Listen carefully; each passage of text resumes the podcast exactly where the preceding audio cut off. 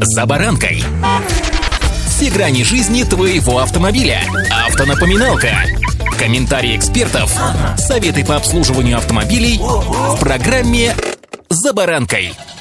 Продажи новых автомобилей по итогам сентября увеличились в два с половиной раза, что, конечно же, хорошо с точки зрения автомобильной отрасли, кроме того, и с житейской точки зрения, ведь счастье при покупке автомобиля — это, как говорится, не в сказке сказать, не пером описать, это нужно прочувствовать. С вами Забаранка Александр Карпов. Здравствуйте. Автомобильные факты.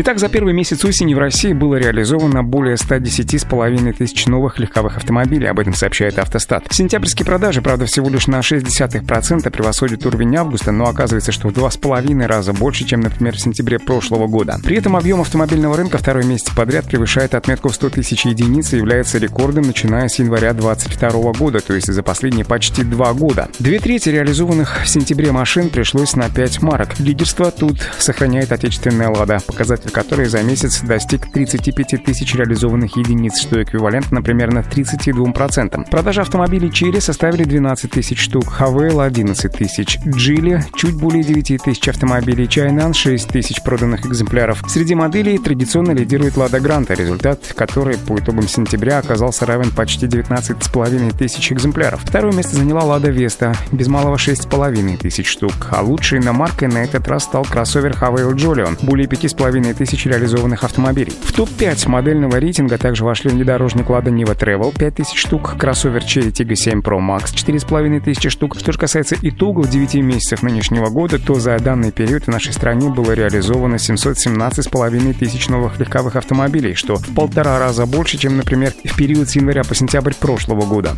Автомобильные факты.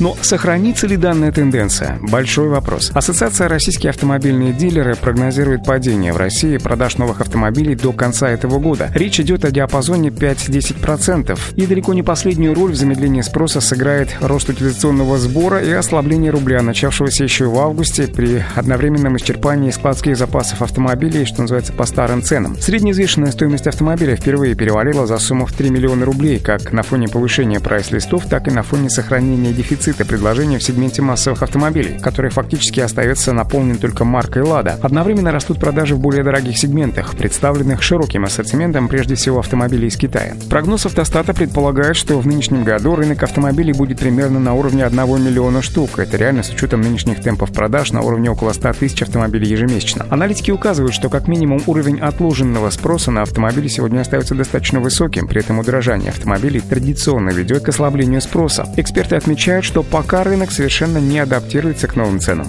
Удачи! «За баранкой»